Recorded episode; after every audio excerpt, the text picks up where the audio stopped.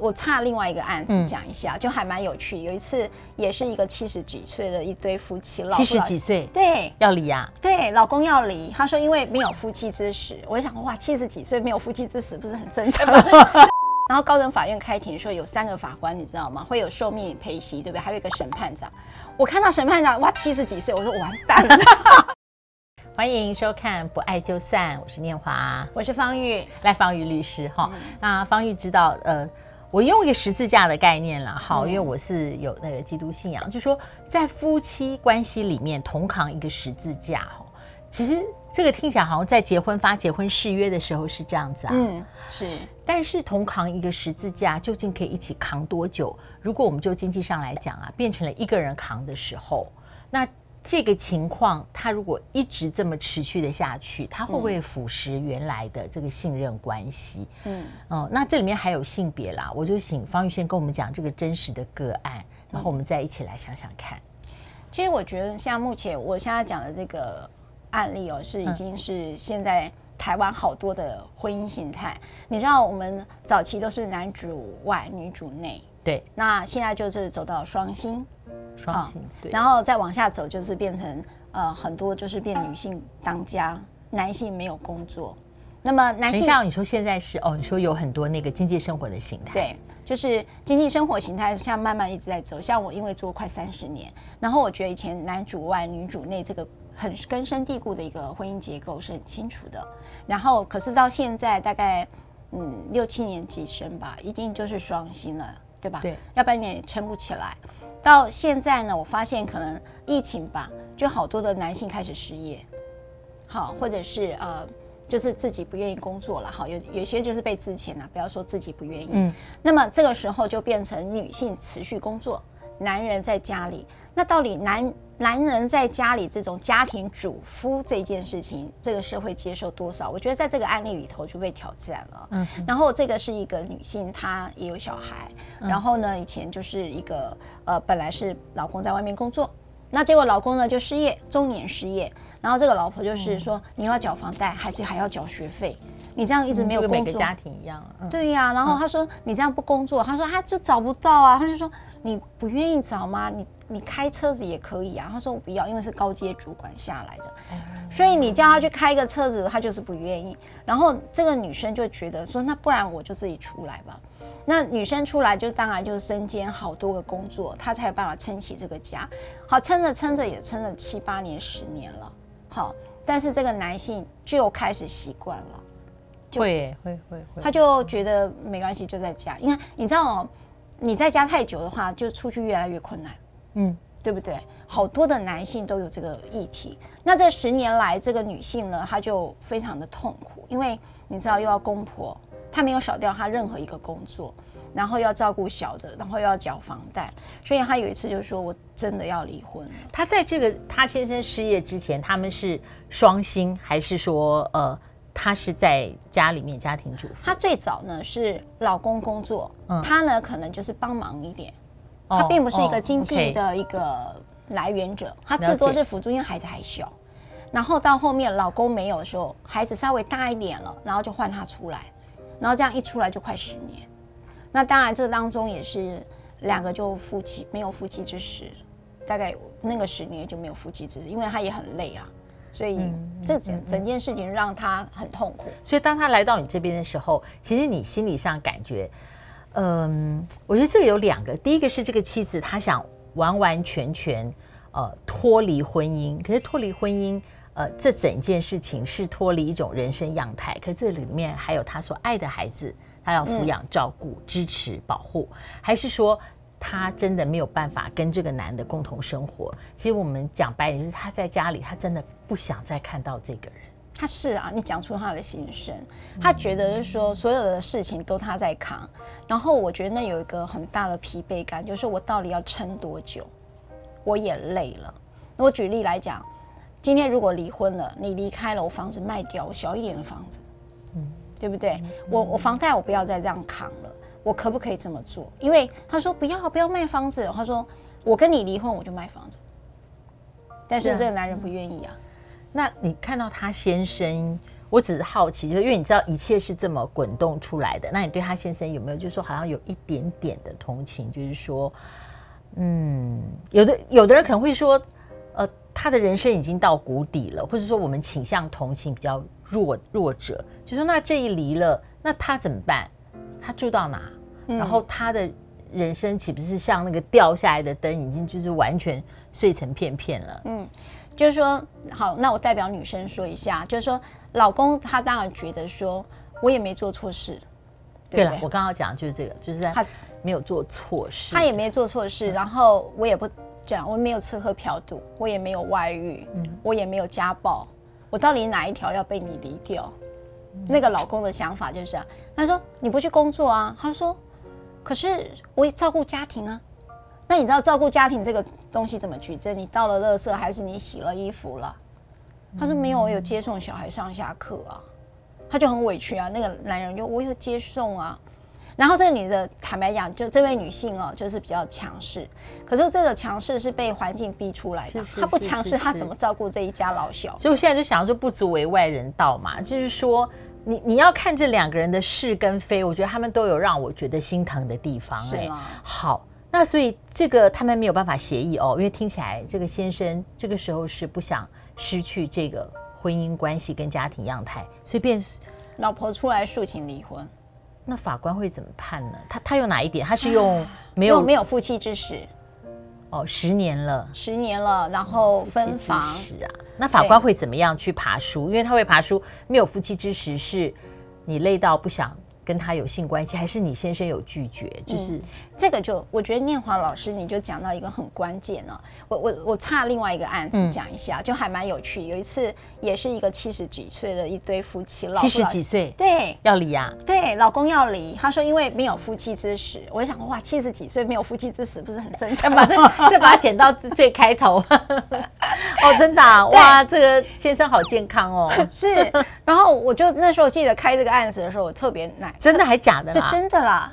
你说真的有没有性生活是吧？不是，我说这个七十多岁的先生是真的，就怪他太太没有，也是七十多岁没有夫妻之实，也是十年二十年，应该想说二十几年没有夫妻之实，因为他时间要 double 很久了哈。哦、然后那时候我就在打这个官司的时候，我就说，嗯，但没有，但是他有旅行同居啊，他还是同一个屋檐下呀，一起吃饭，一起祭祖啊什么的。他说我不要了，都没有夫妻之实。然后呢？然后我就只好讲，法官那个没有夫妻之实哈，虽然是事实，但是呢，你怎么证明是我们的错呢？怎么不是老公的错，会是我们的错？到底是谁的身体不行？我就觉得，那他就是没办法证明，然后呢，对他没办法证明，然后这个案子离婚就被驳回掉，你知道吗？然后打到第二审，打到第二审的时候，法官呢就年纪那个法官就讲说：“哎呀，你们都已经子孙满堂了，还打这个离婚干嘛呢？不要打了。”他就劝那个老先生，那个老先生不行，你知道我们那个谁谁谁又娶了一个年轻的老婆，多么开心啊！我不要了，他跟我都不愿意发生性生活。所以你觉得是因为这个原因吗？那没有，他讲出来的哦，是他讲出来的。他说没有夫妻之实。然后呢，我就说，就是说啊，老先生，你是不是早上在公园每天运动，认识了谁？发生了什么事？应该是这样哈。然后我只好跟他讲，我老我那个老太太就要解释。我说你别说别说了，我说请你先举证，我错的是我我太太啊，我的这个当事者。然后你知道。然后高等法院开庭的时候有三个法官，你知道吗？会有受命陪席，对不对？还有一个审判长。我看到审判长哇，七十几岁，我说完蛋了，他一定会同情他，站在他这边，是不是？我突然想，哎呦，我没有想今天审判长七十几岁。然后你果不其然，这个审判长就讲了一句：“那个被上诉人，我们是因为被上诉嘛，我原审打赢嘛。你说说，你知道男人七十几岁还有性 性需求呢？你知道？”我那时候，然后那个受命法官就这样打，哎呀，一直都跟我 sorry，你知道吗？你说你不要理他这个问题了。然后我就想，我想他，然后就说哦，是是是，但法官没有办法证明是我们的错。然后那个那个高等法院那个审判长就没好气，嗯，好像意思说你给我抓法律漏洞。他他想说把这番话给他老婆听，大概。那总而言之，那个案子后来离婚驳回了。OK，, okay. 我刚才要讲前面那个是 最后，对对对，所以意思是说，意思是说，就是所谓没有履行夫妻同居这义务，这还蛮常进到这个法庭里面的，而且他也蛮常变成一个振振有词诉请离婚的理由。对，当然这个事实后面，嗯，包藏了什么样一定要脱离他的呃想法，或者是背后隐藏的真相。嗯不知道，但这蛮常被提出。对，所以呢，就是他很常被提出，但是他很困难举证到底是谁错了。所以那这一个，嗯，呃，先生失业了十年，然后太太疲倦不堪，最后用，呃，没有履行夫妻之实，没有履行同居之义务，诉请离婚。我猜没有离成。哇，你好厉害哦！那我不用讲法律了，为什么没有离成？不是，因为我觉得他先生并没有。他并没有想结束这个夫妻关系啊，他真的对？所以他他要能够，你他太难举证说他先生是因为他先生的不愿，使得他们十年在一个屋檐下面都没有性生活。可是这好举证吗？不好吧？不好举证。但是老师，你有没有想过一件事，在这个太太的一个感受里，就是你就是要寄寄生在我身上。对啊，绝对是这样。因为这当中他们没有夫妻，就是没有一个像夫妻般的那种感情在交流。而且我觉得也不可以道德谴责这个太太说，呃，哦，他今天。因为失业了，所以你就不要他。我不是，我觉得人生都有疲倦。对呀、啊，我觉得他已经疲倦到了极点，就是我们可不可以各自分开人生？说不定他法院要不要判他给他什么赡养费什么的？是啊，是啊，就是说，就是我们可不可以有财产分配可以处理嘛？对不对？就是说，我觉得我们可不可以不要再分享人生了啦？对对，嗯、就是说，因为他觉得这一路走来他太疲倦了，那这个婚姻里头只剩义务没有权利。对吧？他的婚姻就是负担照顾老的，你的爸爸妈妈也要我照顾，小的也要我照顾，我还要照顾你。而且有好多情况还是一样不足为外人道。比方说同扛这个十字架，那任何经济生活都有可能是一方。可是如果在他们的互动关系里面，我不晓得，就是这个失业十年的先生，他在家里表现的是对他太太的疲倦非常多的安慰，应该是非常多的同理。是，或者是说他对他自己的，他要负担的那一部分的家事，或者是照顾孩子，他能够表现出让他太太回家觉得全然的放松跟全然的感谢支持。如果如果是有这样的关系的话，会不会走到这个下场？我我觉得老师你讲的真的很好，就是说，但是你知道有一一般男性在表达感情这个部分，就是说他们是很困难说出来的，所以当这个。女性她很疲惫的时候，她肯定是唠叨来表现我一定会啊，或者责骂呀，责骂嘛。或者你在家里做什么？我已经回来，然后你这些事情你通通都留给我。对，你袜子也不洗，然后什么的，啊、或者说你衣服怎么都没有收，我觉得很容易是，是很容易。或者你接小孩怎么慢了五分钟、十分钟的啊？所以你知道，他就会转为另外一种平衡，那他就可能会唠叨他。而这个男性唯一的方式是什么？就是不回嘴。他对于这些抱怨，他都接纳了，这是他对他的一个，你可以说他是对他，对他的弱势的一个一个自我委屈，他委屈，让、哦、但他也接受了，呃，他因为失业而被他的老婆这样的责备。我觉得他已经有时候不作为的本身就叫作为，嗯、哦，他也没有因此而去回嘴。